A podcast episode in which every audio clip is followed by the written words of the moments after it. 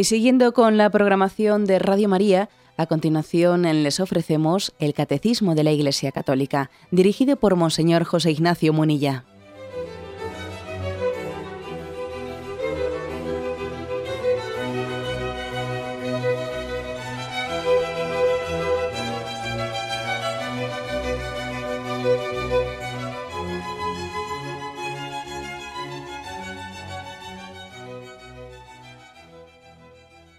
Cordial saludo a todos los oyentes de Radio María.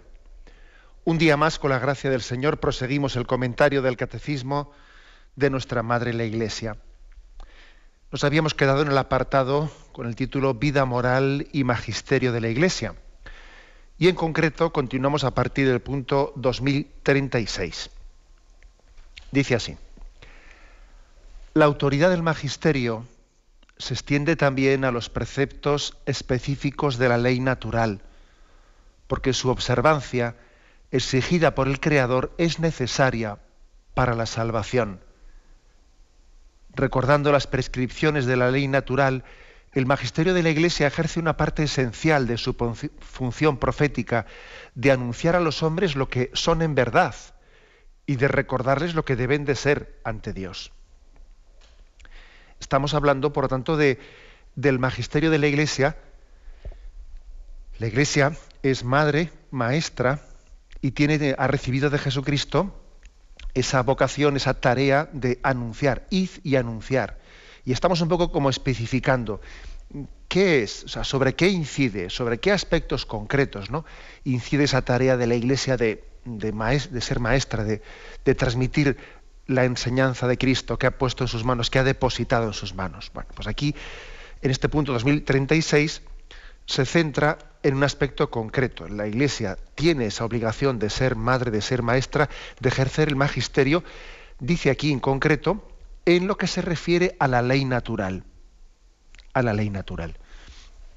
Si recordáis, no hace mucho hablábamos de, de lo que era la ley, la ley de Dios, la ley natural, eh, la ley positiva, la ley del Antiguo Testamento, hablábamos de todos esos aspectos y decíamos que la ley natural, el Señor la ha dejado inscrita en, el entendimiento, en la razón del hombre. La ley natural es la capacidad que Dios mismo ha dejado inscrita ¿no? nuestra razón de conocer lo que es conforme, ¿no? conforme a la naturaleza, conforme a la voluntad de Dios. Por lo tanto, la ley natural obliga a todos los hombres, porque está escrita en la razón de todos los hombres, el distinguir el bien del mal. Y luego con muchos preceptos concretos, ¿no? como el respeto a la vida, eh, como la dignidad del hombre, y tantos otros aspectos, ¿no? La defensa del débil, la superación nuestra del, del egoísmo, ¿no? como concepción de vida de, vida. Dios ha escrito, ha dejado escrita en, el, en la razón, en el entendimiento del hombre, ¿no? en nuestra conciencia, en ese santuario interior del hombre, ha dejado escrita una capacidad de conocer el bien, de discernir y distinguir el bien del mal. A eso se le llama ley natural. Está en el corazón de todos los hombres. Y es necesario además que el hombre sea fiel y sea obediente a esa ley natural que Dios ha dejado inscrita en su conciencia, es necesario que sea fiel para poder salvarse. El cumplimiento de la, de la ley natural es necesaria para la salvación. Aquí dice así, ¿no? La ley natural, porque su observancia exigida por el Creador es necesaria para la salvación. Lo dice expresamente este punto 2036. Dios juzgará también a aquellas personas que no, han conocido el Evangelio, no han conocido a Jesucristo, no han conocido la Iglesia, les juzgará de su fidelidad al cumplimiento de la ley natural que Dios ha dejado inscrita en su, en su entendimiento, en su razón, en su conciencia. Bien, pero sin embargo eso no quiere decir que, que el magisterio de la Iglesia no incida también en algo que es de ley natural. Sí, incide en la ley natural recuerda la ley natural, la verbaliza, la expresa, porque decíamos también en su momento que la ley natural no siempre es tan fácil conocerla, porque el pecado nos ha, nos ha confundido, ha, de alguna manera ha dificultado la capacidad de conocer y de adherirnos a esa ley natural que Dios ha dejado escrita en la naturaleza. El pecado consiste también en dificultar el conocimiento de la verdad. El pecado ha dejado heridas profundas en el hombre, en el entendimiento y en la voluntad y en la sensibilidad. ¿eh? El pecado ha hecho que la sensibilidad a veces sea confusa que nuestros sentimientos sean contradictorios, ¿no?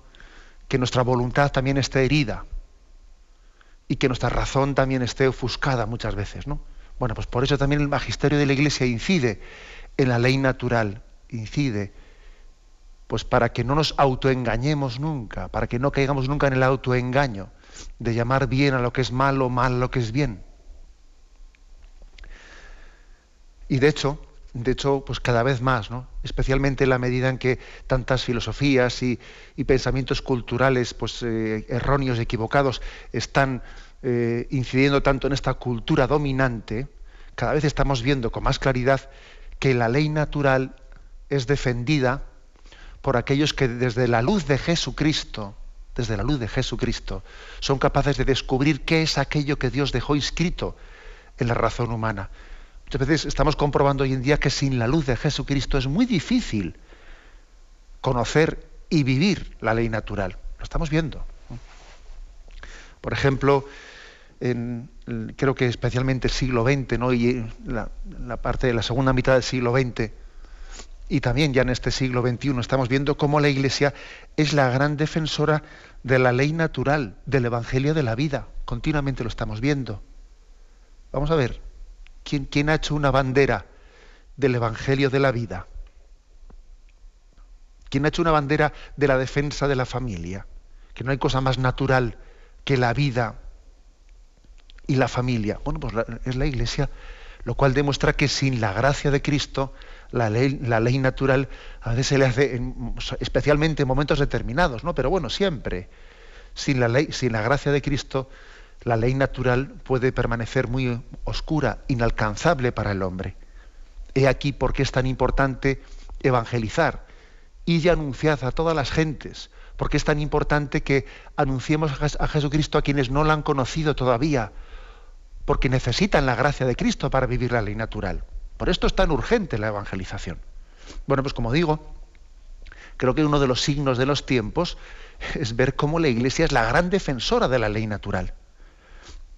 Me, contaba un hermano, un hermano obispo que ha asistido pues, a un encuentro, a un gran encuentro que ha habido esta semana pasada en, Tierra Santa, en Galilea, eh, convocado por el Camino Neocatecumenal, en el que asistieron unos 170 obispos europeos y 10 cardenales.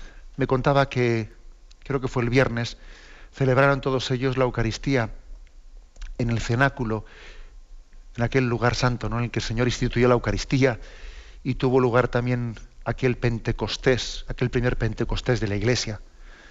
Y la Eucaristía fue presidida por el cardenal Schönborn, cardenal de Viena, y me contaba que pronunció una histórica homilía con esa fuerza del Espíritu Santo que en aquel lugar también el Señor quería transmitir y dar una palabra de vida, ¿no? si Dios quiere esa, homilía, pues imagino que se irá poco a poco difundiendo, pues cuando pasen las semanas, pues a través de internet o a través de otras publicaciones. Una histórica homilía, digo, en la que él hablaba de cómo Europa, Europa había dicho, había rechazado en tres momentos históricos, ¿no? el don de la vida, el evangelio de la vida. Lo había rechazado en tres momentos históricos.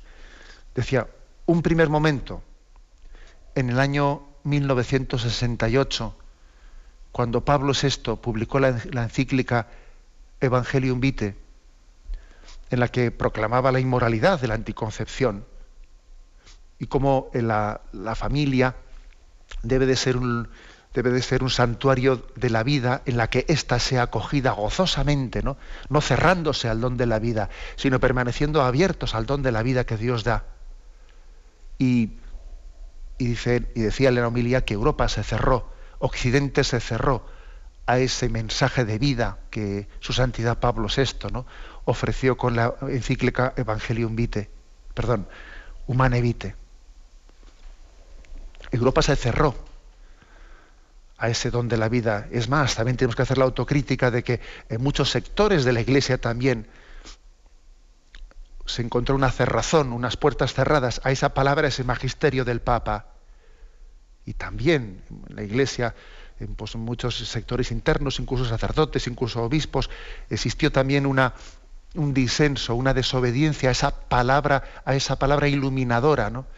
A ese evangelio de la vida que la Iglesia proféticamente estaba en ese momento predicando, ¿no? contra viento y marea, en el mismo año en el que tenía lugar aquel mayo del 68 y la revolución sexual, y era como poner patas arriba, ¿no? la concepción del hombre y de la familia. Ese fue el primer, primer, primer rechazo ¿no? al evangelio de la vida, decía el cardenal Schembor en esa histórica homilía. El segundo momento, allá por el año 75, fue la aprobación, la legalización generalizada del aborto aquí y allá, en Estados Unidos y ya en cascada pues, en muchos países europeos. Un segundo momento ¿no? en el que el Occidente pecó contra el Evangelio de la vida, haciendo de, del ser concebido y todavía no nacido, del ser humano débil en el seno, en el seno materno, haciendo de él pues, un objeto de, de deseo eh, que se busca cuando nos interesa y se rechaza cuando nos molesta. Y un tercer momento, ¿no? decía él en su homilía, en el que Occidente ha pecado contra, contra el Evangelio de la vida, pues es en estos últimos años cuando de una manera absurda ¿no? e irracional hemos aprobado el llamado matrimonio homosexual, algo absolutamente irracional y contra natura, llamando matrimonio a lo que no es, a una unión eh, antinatural. Bueno, pues eh, por eso es tan claro, ¿no? Es tan claro que la gracia de Cristo es necesaria para iluminar la ley natural. Europa rechaza el Evangelio de la vida, especialmente en estos tres momentos, ¿no? Estas tres, estas tres claves históricas. ¿Y qué ocurre? Bueno, pues ya estamos viendo lo que ocurre. La natalidad eh, disminuye de una manera tremenda. Europa no, no tiene recambio generacional, se avergüenza de sus raíces y está totalmente a merced ¿eh? pues de, otras culturas que, que, vienen orgullosas desde fuera y se nos pueden perfectamente pues, pues imponer haciendo que nosotros tengamos que renunciar a nuestras raíces y es que las cosas son como son. ¿eh?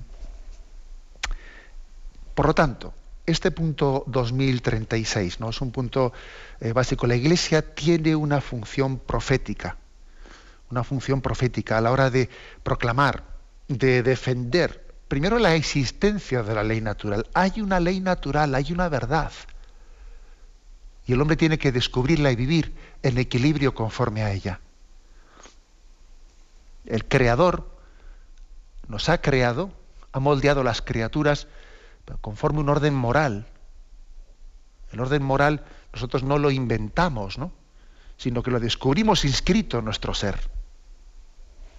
Nosotros no inventamos el bien y el mal, lo descubrimos inscrito por Dios en nuestra razón, en nuestra inteligencia. Bueno, pues aquí habla habla este punto 2036 de esa función profética. Dice, recordando las prescripciones de la ley natural, el magisterio de la Iglesia ejerce una parte esencial de su función profética. Y lo hace de dos maneras, dice. Función profética, anunciando al hombre lo que es en verdad y en segundo lugar, lo que debe de ser ante Dios. La Iglesia en Jesucristo le descubre al hombre ¿Qué es el hombre?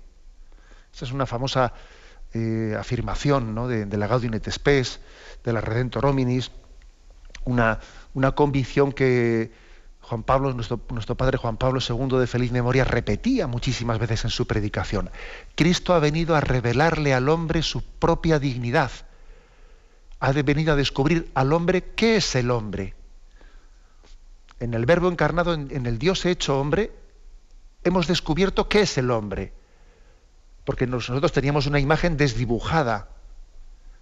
una imagen deformada por el pecado, y podemos llegar a no saber qué es el hombre, qué soy yo, qué pinto en esta vida, pero bueno, pues Jesucristo es el auténtico hombre, no solo es el Dios hecho hombre, también es el hombre verdadero, es la imagen del hombre verdadero, del hombre adulto, del hombre maduro. Viendo a Jesucristo, descubrimos quién soy yo y qué estoy llamado a ser. Porque yo estoy hecho a imagen y semejanza de Él. Luego a veces nosotros somos, para nosotros mismos somos un enigma, ¿no? A veces tenemos sensación de, de, no conocernos, a, veces incluso de autorrechazo, de hasta tener un cierto asco de nosotros mismos, de no querernos a nosotros mismos, ¿no? De no identificarnos con nada, ¿no? De, sentimiento de orfandad, ¿no? De decir, pues, ¿qué pinto yo en esta vida, ¿no? De soledad. Porque no nos conocemos, no nos amamos. Bien, pues la iglesia viene a decirle al hombre, conócete en Jesucristo, conoce tu dignidad en Jesucristo. En Él, ¿eh? en Él se se le descubre al hombre su propio ser, su propia vocación. Bueno, pues esa es una primera, una primera finalidad de la función profética que tiene la Iglesia. Y la segunda, no únicamente se le descubre qué es el hombre, sino qué está llamado a ser. Está llamado a ser santo. Y entonces eh, esta es la función profética de la Iglesia, ¿no?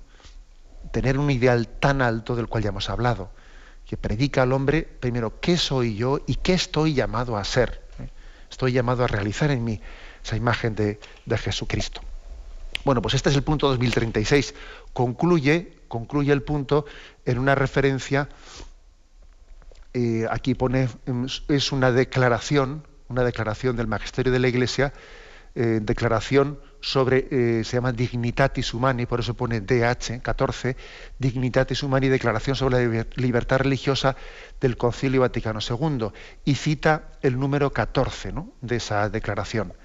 Bueno, pues lo, podíamos destacar especialmente que de la misma manera que la Iglesia tiene una obligación, ¿eh? una obligación de ir, enseñar y proclamar y tener esa función profética y defender la ley natural, hacerla ver y hacerla entender, también en esta declaración, en este punto, se insiste que también los fieles tienen deber de formarse en conciencia de, prestar diligente atención y acogida a esta predicación sagrada de la Iglesia. Eh, que por voluntad de Cristo la Iglesia Católica es la maestra de la verdad, ¿eh? dice esta declaración del Concilio Vaticano II. Es la maestra de la verdad y su misión consiste en anunciar y enseñar auténticamente esa verdad que es Cristo, y al mismo tiempo declarar y confirmar con su autoridad estos principios del orden moral que fluyen de la misma naturaleza humana. ¿Mm? Fijaros que esto está escrito en este, en este punto 14 de esa declaración Dignitatis Humanae del Concilio Vaticano II. Eh, repito esta frase que es clave. Declara la Iglesia y confirma con su autoridad los principios de orden moral que fluyen de la misma naturaleza humana. O sea, recuerda lo que está inscrito en la naturaleza humana, lo que es conforme a ella. Eso forma parte, ¿eh? por lo tanto, de, su cometido, de su, de su quehacer. Tenemos un momento de reflexión y continuaremos enseguida.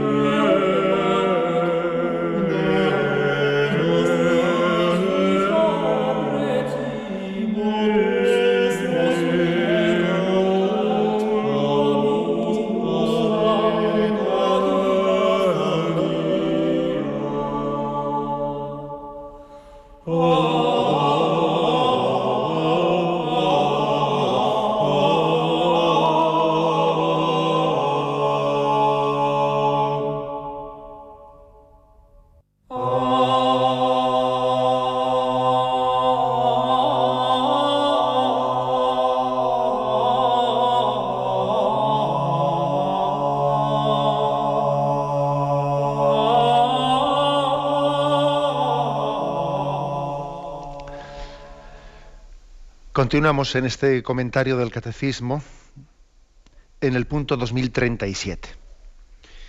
Después de haber hablado en el anterior sobre el tema de la enseñanza magisterial de la Iglesia en torno a la ley natural, ahora vais a ver que habla de la ley de Dios.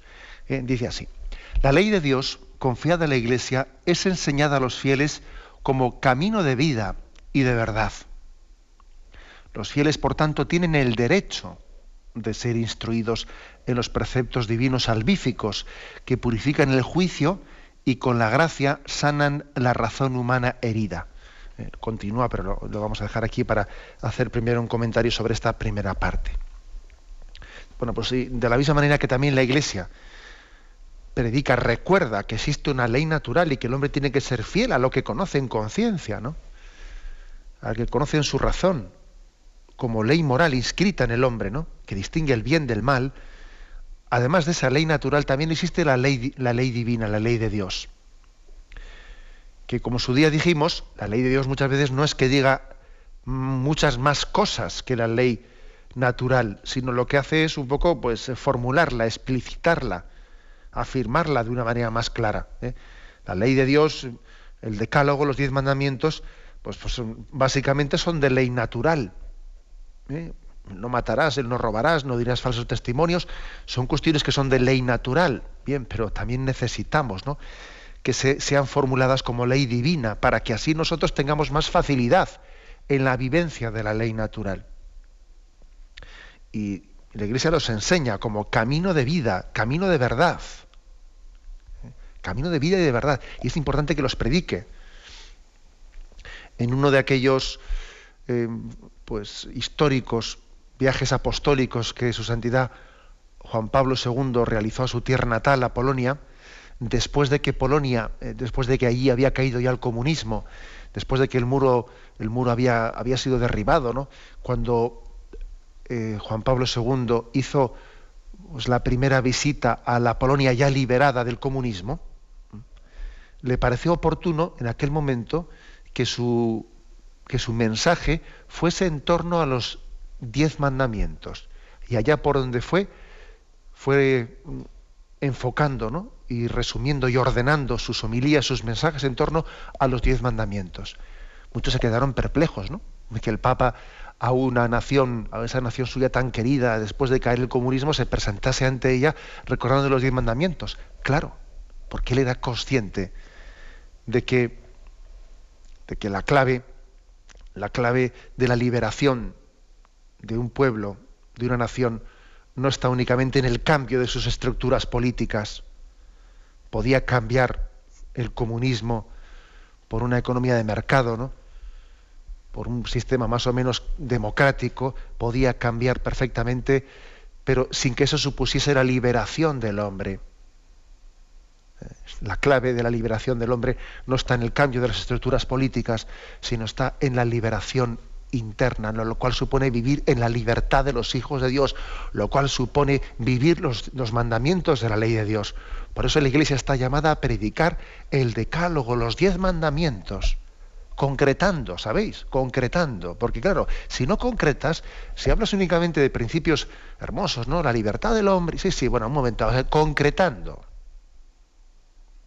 amarás a Dios sobre todas las cosas, no tomarás el nombre de Dios en vano, santificarás las fiestas, concretando. Porque es que si no concretamos, a veces se nos puede, ¿eh? se puede llenar eh, la boca de, discursos más o menos bonitos y luego, y luego al final el desorden, el desorden en nuestra vida acaba reduciendo a la nada los ideales que hemos formulado en teoría.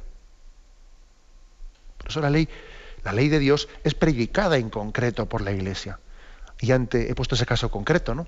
ante la perplejidad de muchos pues, compatriotas de Juan Pablo II que veían que de repente el Papa les venía a visitar y pensaban que les iba a hacer un discurso un discurso de liberación política, de que por fin ha caído el comunismo. El Papa no se dedicó a esas historias y dijo, vamos a ver, que se acaba el comunismo. No, bueno, pues muy bien, pero ahora vamos a hablar de los diez mandamientos. Porque es así, es así. Esto es lo que va a tener trascendencia eterna. Ojo, que tú te puedes eh, condenar exactamente igual bajo un régimen comunista que bajo un régimen democrático, ¿sabes? O sea, no te engañes. Vamos a hablar de los diez mandamientos.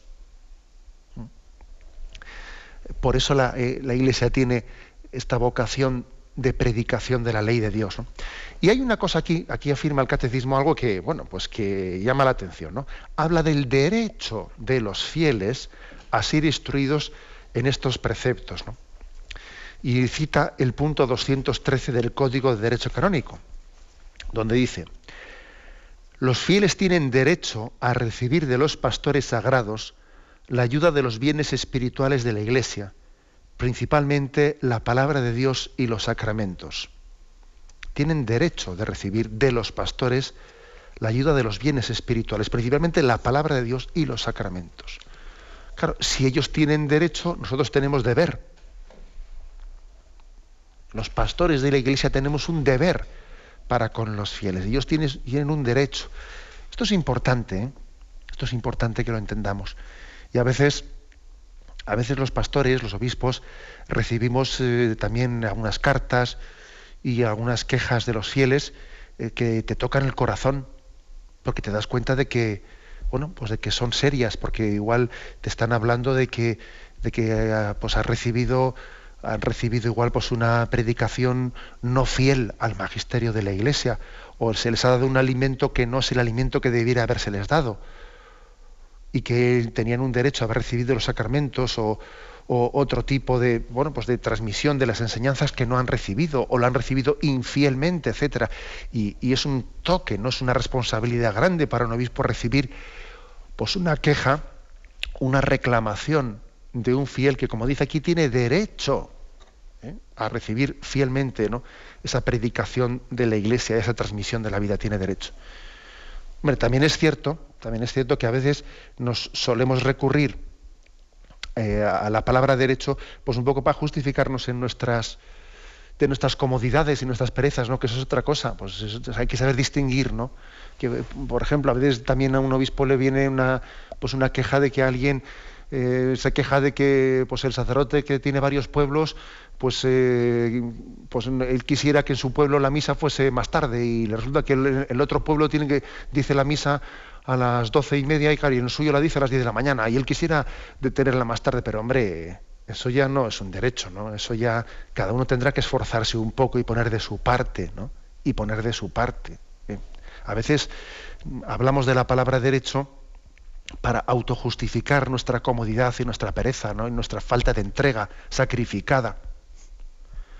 O sea, seamos, seamos mm, justos, seamos autoexigentes también para no utilizar la palabra derecho para mm, preservar en ella nuestra comodidad. La palabra derecho hay que utilizarla exclusivamente para preservar, para preservar la fidelidad en el mensaje transmitido, no, mi comodidad, para recibirla con menos esfuerzo por mi parte. ¿eh? esto también hay que decirlo. Pero sí, es cierto que aquí se utiliza la, eh, se afirma ¿no? el derecho de los fieles a ser instruidos en los preceptos divinos que purifican el juicio. Bueno, y dice aquí que esta enseñanza de la Iglesia dice, purifica el juicio y sana la razón. también son dos expresiones que se las traen, se las traen la predicación de la Iglesia sobre la ley de Dios purifica el juicio y sana la razón. Lo cual quiere decir, eh, pues un poco lo que decíamos antes, de que, bueno, pues que la ley natural puede estar muy oscurecida en nosotros y necesitamos la luz de la revelación para que la razón conozca conforme a verdad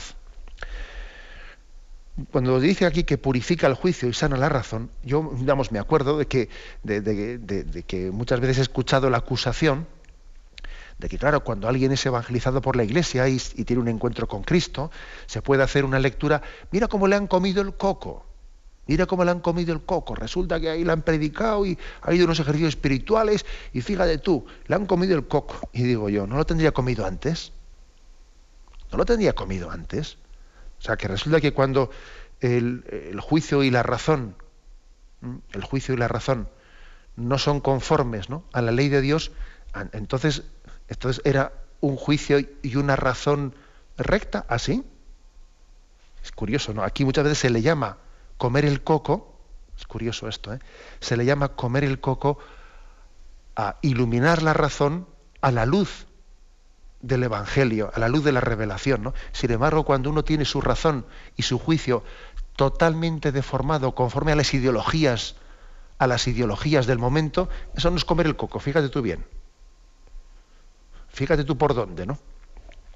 Sin embargo, la predicación de la Iglesia, la predicación del Evangelio, nos preserva de la esclavitud, de que nuestra razón esté sujuzgada por la ideología del momento. Ser cristiano, ser católico, ¿no? como decía Chesterton, nos preserva de la esclavitud de ser hijos de nuestro tiempo, es decir, de la esclavitud de en cada momento ser sumiso a la, ideología, ¿no? a la ideología política o, cultural o, o, lo que fuere, ¿no? Sin embargo, cuando nuestra razón nuestra razón es iluminada a la luz de la revelación, a la luz del Evangelio, se nos preserva de esas esclavitudes ¿no? Pasajeras y temporales de, cada momento y de cada moda. ¿no? La ley de Dios, pues, purifica el juicio y sana la razón. Y bueno, y concluyendo este punto, 2037 dice aquí, de que los fieles, que hemos dicho que tenían derecho ¿eh? derecho a esa predicación fiel ¿eh? de la Iglesia, de esa transmisión de, la predicación de la ley de Dios, ahora dice, tienen el deber de observar las constituciones y los decretos promulgados por la autoridad legítima de la Iglesia, aunque sean disciplinares. Esas determinaciones requieren la docilidad en la caridad. Ahora viene la segunda parte. ¿eh? O sea, no únicamente tenemos derechos, también tenemos deberes. La Iglesia también para, organizarse eh, requiere docilidad y requiere medidas disciplinares. Y, ya sabemos que esas medidas disciplinares pues que, la Iglesia puede tomar pues en, no sé, pues en decretos y en cosas, bueno, pues no son, no son palabra divina, no, son leyes o son decretos o mandatos del obispo o del párroco que en un momento determinado toma una decisión de que esto va a ser y así y así y se va a organizar de esta manera. ¿Se podía haber organizado de otra? Pues sí. Hasta igual podía ser discutible que si de la otra manera hubiese sido mejor. Pues sí. Pero de alguna manera había que hacerlo y también en el momento en que se ha tomado un decreto, aunque no sea de, de derecho divino, aunque sea sencillamente una prescripción de, pues de autoridad eclesiástica, tenemos, como dice aquí, ¿no? que tener esa disposición interior de docilidad en la caridad. De lo contrario, pues esto es un pequeño caos. O sea, por eso la Iglesia tiene lo que se llama un código de derecho canónico, ¿eh? unas normas que también rigen, rigen nuestra, en nuestra vida. Y los, los, obispos pues hacen decretos con los que van gobernando y ordenando las cosas, ¿no?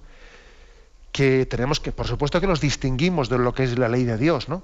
pero aunque sea otro rango muy distinto, también requieren pues, un sentido de docilidad. Porque también la Iglesia, como aunque sea, aunque sea fundada ¿no? por Jesucristo, también está formada por hombres y requiere también de normas humanas pues, para poder proceder en, el día a día. ¿eh? En el día a día. Eso también es importante, ¿no? el Señor decía en el, Evangelio, el que es fiel en lo poco será fiel en lo mucho. ¿no? También el Señor no ha venido a abolir eh, los, pequeños preceptos, sino a darles pleno sentido. Antes pasarán cielo y tierra que dejen de cumplirse la última tilde, ¿no? bueno, entendamos también esas frases evangélicas, entendámosla en que, como que es también una llamada a que seamos fieles y dóciles en el cumplimiento también de las pequeñas cosas, ¿no? Sin vivir ese espíritu que a veces se observan, que hay espíritus espíritus que tienden a ser siempre pues, rebeldes por naturaleza, ¿no? a oponerse a las normas, a, ver siempre el lado contrario, a ser, a ser polémico, ¿eh? a ser don, polémico. O sea, que es verdad, hay personas que, que en principio lo, que hacen es ponerse en contra de cualquier normas que se han hecho. ¿no? ¿Y esto por qué se ha puesto esta reunión este día? Pues podría haber puesto otro, ¿no? Hay personas que tienen una tendencia polémica, poco dócil. Eso no quiere decir que no podamos y debamos también hacer contribuciones pues a la, pues expresando con libertad y además y de la forma adecuada, que muchas veces tiene que ser pues no en público, sino en el vis a vis, etcétera, en un trato de confianza, aportaciones concretas, pues para algo seguro que hay que hacerlo. ¿eh? Y además, yo me doy cuenta que los que hemos recibido esa tarea de gobierno de la Iglesia, agradecemos muchísimo, ¿no? Muchas indicaciones que se nos hacen, que muchas de ellas son muy iluminadoras, ¿no? Y te ayudan mucho en la vida. Pero mm, sin que eso sea, sin que eso sea una condición, ¿no? Pues para vivir previamente ese espíritu de docilidad y de confianza, ese voto de confianza, ¿eh? que creo que es importantísimo ¿no? pues para el gobierno de la Iglesia. O sea que hay derechos, pero también hay deberes por parte de los fieles católicos, derechos a que la predicación de Cristo puesta en manos de la Iglesia les sea transmitida fielmente, deber también, deber de, de, de tener una adhesión firme una colaboración activa ¿eh? Y una docilidad pues a las normativas y a la organización y, y, a la forma de llevar adelante y de organizarnos en nuestra vida interna en la Iglesia. Bien, tenemos un momento de reflexión y continuamos enseguida.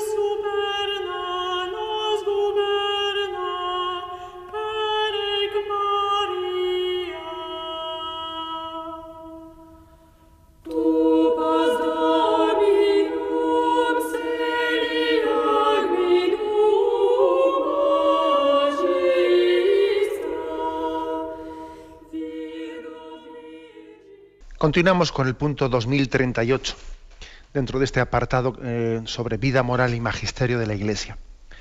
Este punto 2038 dice algo tan práctico como esto. En la obra de enseñanza y de aplicación de la moral cristiana, la Iglesia necesita la dedicación de los pastores, la ciencia de los teólogos, la contribución de todos los cristianos y de los hombres de buena voluntad. La fe y la práctica del Evangelio procuran a cada uno una experiencia de la vida en Cristo, que ilumina y da capacidad para estimar las realidades divinas y humanas según el Espíritu de Dios. Así el Espíritu Santo puede servirse de los más humildes para iluminar a los sabios y los constituidos en más alta dignidad. Bueno, por lo tanto es un, es un punto, este el 2038, en el que después de haber hablado antes de cómo la Iglesia eh, es maestra y es madre y la, iglesia jerárquica tiene especialmente pues una, eh, una tarea, una vocación de enseñanza, ¿no? de transmitir, y el pueblo tiene derecho a que se le transmita fielmente y tiene unas obligaciones. Bueno, pues ahora llegado este momento, aquí en el punto 2038 lo que se viene a decir es, mira, eh, entre todos, entre todos formamos un equilibrio en el que todos somos necesarios. La iglesia necesita pastores, y teólogos también que le, le ayudan un poco a reflexionar, y cristianos y fieles laicos, ¿no? y matrimonios santos y hombres de buena voluntad, y cada uno de ellos, todos, formamos parte de ese cuerpo místico de Cristo y tenemos cada uno en nuestra, a nuestro modo una experiencia de la vida en Cristo. Estamos experimentando la vida en Cristo, cada uno en nuestro, en nuestro lugar. Eh, cada uno en, ese, en esa parte del cuerpo místico en la que Dios nos ha plantado. Y la luz del Espíritu Santo actúa en las distintas situaciones en las que estamos. Y nos iluminamos mutuamente. Nos iluminamos mutuamente. Es verdad que pues que puede existir pues una especie de compromiso por parte del Señor, un compromiso que Él va a iluminar especialmente a los sucesores de los apóstoles en la predicación magisterial, es verdad, y nos preserva del error en la predicación apostólica de la Iglesia, unidos, bien, de acuerdo. Pero eso no quiere decir que la iluminación del Espíritu únicamente funcione eh, a ese nivel magisterial, no, funciona a todos los niveles. ¿Mm? En grados y modos distintos, sí, pero a todos los niveles. Y por lo tanto aquí tiene que haber una, una comunicación de carismas. Se habla mucho de comunicación de los bienes, ¿no? De compartir el dinero entre los ricos y los pobres, es verdad. Y la Iglesia, mm, pues, pues es, tiene una gran tradición y además lo vemos también como en Hechos de los Apóstoles se hacían colectas para la comunicación de los bienes, pero también se comunican carismas, fijaros bien. También hay una comunicación de carismas en el seno de la Iglesia hasta el punto que dice aquí que el Espíritu Santo puede servirse de los más humildes para iluminar a los sabios y constituidos en alta dignidad. Y de estos hay muchísimos casos en la historia de la Iglesia. Me estoy acordando ahora de Santa Catalina de Siena, cuya fiesta celebramos el 29 de abril, si no me equivoco, ¿no? Bueno, Santa Catalina, Santa Catalina de Siena, allá en el siglo XIV, y además fijaros en qué momento histórico, ¿no? En el momento del medievo, esta mujer de Dios, bueno, pues el Señor le, dio esa libertad de espíritu, ¿no? La libertad del espíritu que tienen los santos de ser consejera de, papas, ¿no?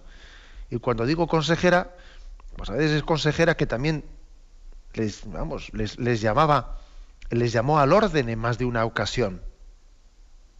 E hizo entender a muchos papas que su lugar no estaba en la corte de Aviñón, que estaba en Roma, y muchos eh, papas también eh, se inclinaron hacia ella, se inclinaron entendiendo que la voz del Espíritu les estaba hablando en esa mujer santa. Por lo tanto, la clave está en que nosotros hagamos un acto de fe en que el Espíritu Santo inspira y está actuando en todas las partes, ¿no? en el, dentro del seno de la Iglesia. Y nosotros, cuando, cuando veamos que alguien pues lo digo por mi caso, ¿no? Pues de que un obispo se le presenta a un sacerdote, se le presenta a un fiel y le, y, le comparte una cosa, o le hace una proposición, o le hace una sugerencia, o le presenta una queja, o lo que fuere, ¿no?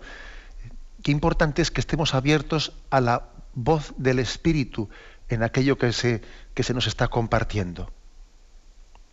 Qué importante es que no haya en nosotros pues, posicionamientos de partida, de orgullos heridos o vanidad que, indisponen, que indisponen a poder recibir salud del espíritu que, que no se puede estar hablando por la persona que se nos acerca.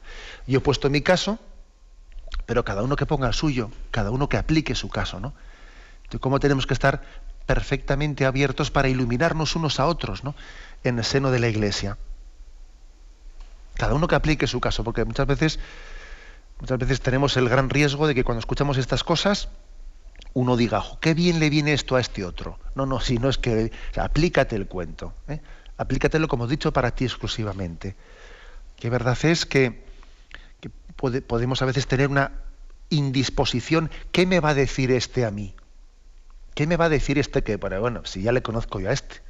Y entonces con ese tipo de disposición interior, bueno, pues uno vamos, ya, ya está rechazando muchos dones del, Señor, ¿no? Que posiblemente le, están hablando a través de esa persona y perfectamente pues una persona pecadora y perfectamente pues una persona que incluso tenga sus desequilibrios, ¿eh? también el Señor puede hablar, puede hablar a través de personas eh, con desequilibrios, de los cuales yo he sido testigo, eh, yo, yo, he sido testigo de sus defectos, etcétera. Bien, y es que acaso porque tenga defectos y desequilibrios, el Señor no puede decirme cosas verdaderas a, través de él.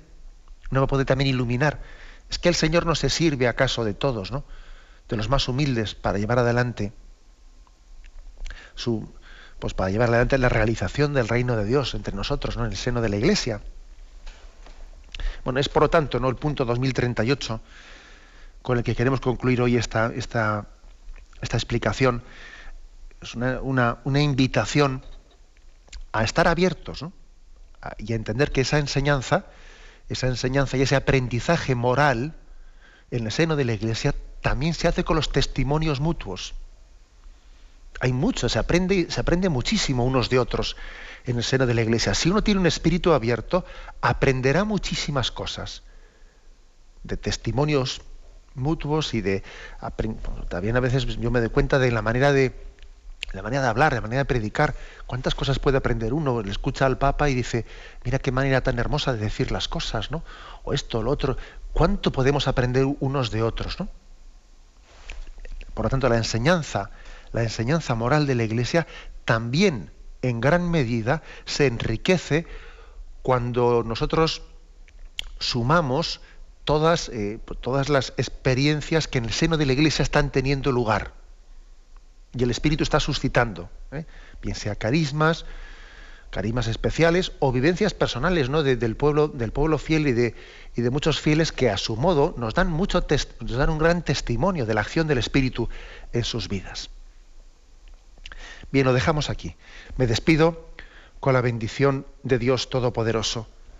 Padre, Hijo y Espíritu Santo, descienda sobre vosotros. Alabado sea Jesucristo.